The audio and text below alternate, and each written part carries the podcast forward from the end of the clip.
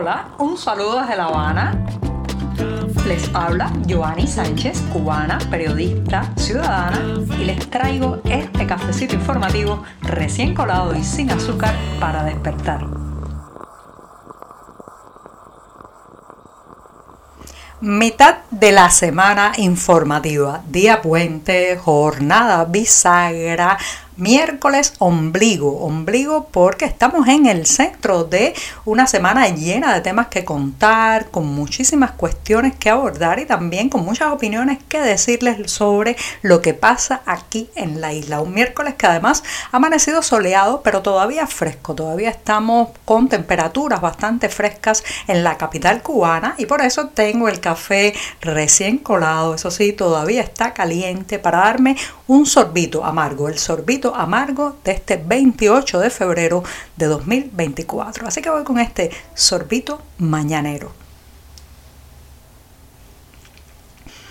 Después de este cafecito, les cuento que las autoridades cubanas han solicitado por primera vez ayuda mediante una comunicación oficial a la dirección del Programa Mundial de Alimentos. Este también es conocido por sus siglas PMA. Se trata de una solicitud que está amparada en las dificultades que está atravesando todo el país para seguir distribuyendo la leche subvencionada a los niños menores de 7 años. Los que conocen un poco Cuba y aquellos que no están tan enterados, les cuento que el mercado racionado hace muchos años instituyó que la leche que se vende a través de sus eh, locales eh, del racionamiento es exclusiva para niños menores de 7 años, también adicionalmente a personas con enfermedades crónicas, pero ahora ni siquiera el Estado puede garantizar esa porción. Por tanto, está pidiendo ayuda al Programa Mundial de Alimentos y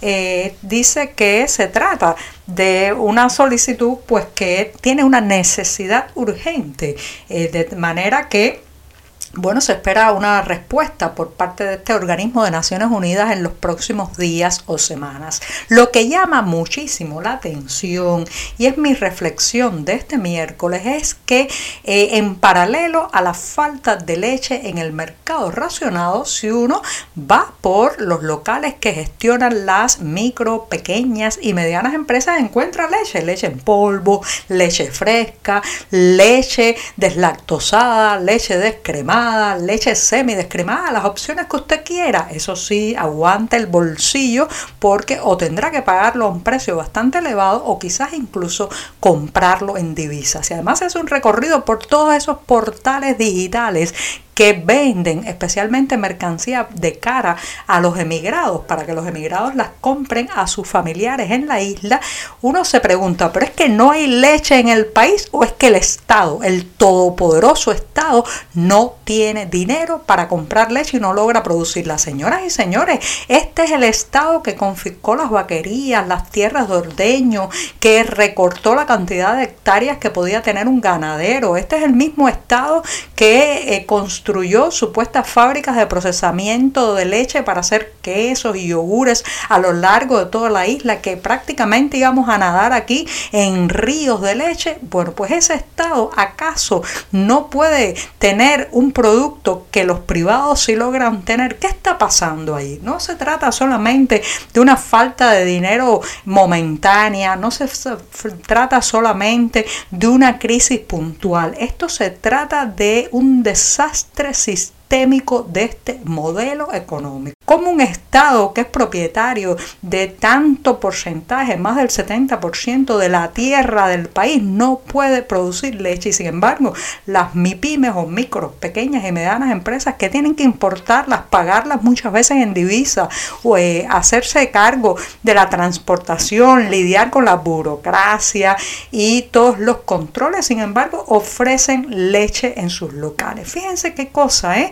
Y por otro lado, el contraste que esto genera socialmente, las diferencias abrumadoras que cada día crecen más bajo un discurso que sigue hablando de igualitarismo, de no abandonar a nadie. Hay quien puede ir a la tienda de una MIPYME y comprarse una caja de leche, una caja de leche y decidir incluso si va a ser desnatada o con la crema completa, mientras otros tienen un niño menor de 7 años que ahora mismo no ha podido en todos los últimos días tomarse un vaso de leche en la mañana. La provincia de Santi Espíritus y especialmente su ciudad que lleva el mismo nombre parecían hace unos años uno de esos lugares apacibles, tranquilos, seguros, donde rara vez se reportaba un hecho violento. Eso, señoras y señores, es cosa del pasado, del remoto pasado. Ahora mismo los espirituanos están viviendo una verdadera ola de violencia en su territorio, marcada fundamentalmente por los robos en viviendas habitadas, con el peligro que entraña para la familia la irrupción de delincuentes, ladrones en su propiedad, dispuestos no solamente a saquear con todo lo que se encuentran, sino también probablemente a herir o ultimar a una persona si se le interpone en el camino de su codicia. Paralelamente a eso, en las calles a partir de las 7 de la noche prácticamente no se ve caminar a nadie ni circular vehículos, especialmente motocicletas, puesto que los asaltos en la vía pública también son cada vez más frecuentes. La gente teme, cierra la puerta de su casa ya cuando empieza a anochecer, pone candado, trancas, una silla, una mesa, se compra un perro. Eh, también los que tienen más recursos instalan cámaras eh, de seguridad en su perímetro, pero eso parece que no logra, digamos, eh, convencer a los ladrones de no meterse en esas viviendas y lamentablemente los robos en casa son cada vez más frecuentes, hasta el punto de que los espirituanos se levantan cada día preguntándose a quién habrán asaltado la madrugada anterior. Se lo llevan todo, se llevan bombillos de los portales, ropa colgada en la tendedera.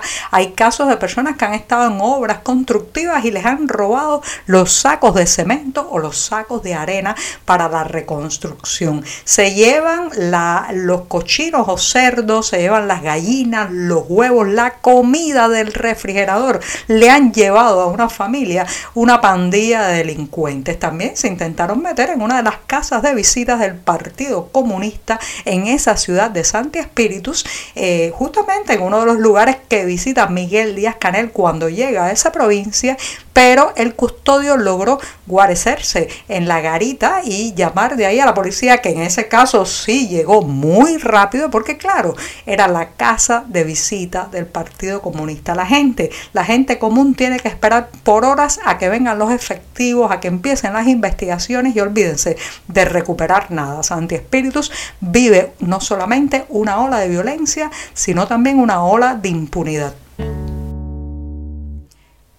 ¿De dónde ha salido el dinero para pagar los millones de barriles de petróleo que han llegado en el último año desde México hasta Cuba? Esa es una pregunta, la gran pregunta que nos hacemos mucho, especialmente los mexicanos tienen derecho a cuestionarse el pago de ese recurso, pues se trata de su petróleo. Bueno, pues según expertos a Cuba han llegado entre el año 2023 y lo que va de 2024 7 millones 435 mil barriles de crudo. Lo voy a repetir porque el número es enorme. 7 millones 435 mil barriles de petróleo. Esto se calcula que tiene un valor de unos 537 millones de dólares según un informe que ha publicado el Instituto de Energía de la Universidad de Texas. Para colmo, además se manda a la isla el petróleo más ligero. Eh, se trata de las variedades que se conocen como Istmo y Olmeca, mientras que la calidad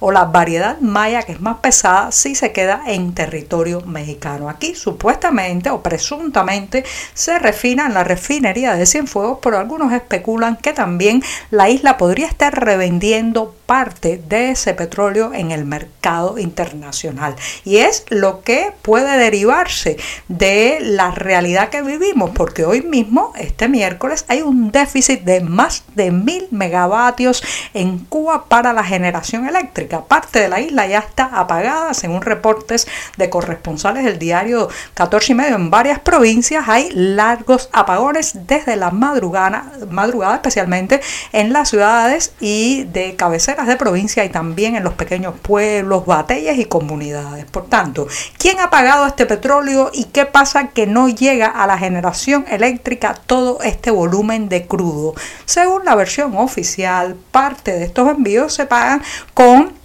intercambio, o sea, mandando personal médico cubano a México y también con dosis de vacuna contra la COVID-19. Pero eso, señoras y señores, no hay quien se lo crea porque la desproporción de valores es muy evidente. Al parecer, se trata de un apuntalamiento, de un subsidio enmascarado, hecho por Andrés Manuel López Obrador, conocido en su país también como AMLO, a el régimen de La Habana. O sea, AMLO soporta, apuntala, da oxígeno a través del petróleo a la dictadura de esta isla.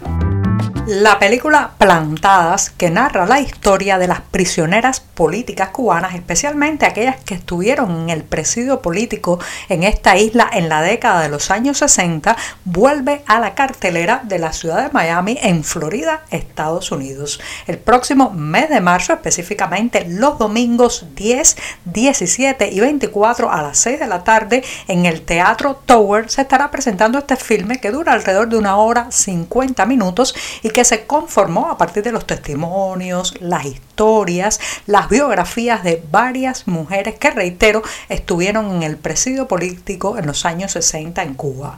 Dirigida por Lilo Vilaplana y Camilo Vilaplana, se trata de una cinta que aborda el interior de estas cárceles, como la solidaridad, el apoyo entre ellas también fue un mecanismo de sobrevivencia que se preservó incluso después que salieron de las cárceles cubanas. Así que ya saben, Plantadas volverá a los cines de Miami este mes de marzo y todos aquellos que no lo hayan, no hayan visto este filme, pues allí tienen una oportunidad. A La Habana, a La Habana también un día llegará, un día se presentará en los cines de este país. Y con esto sí que me despido hasta mañana jueves mi día preferido de la semana. Los espero desde aquí, desde La Habana, con un café servido, caliente y muchas noticias que comentarles. Muchas gracias.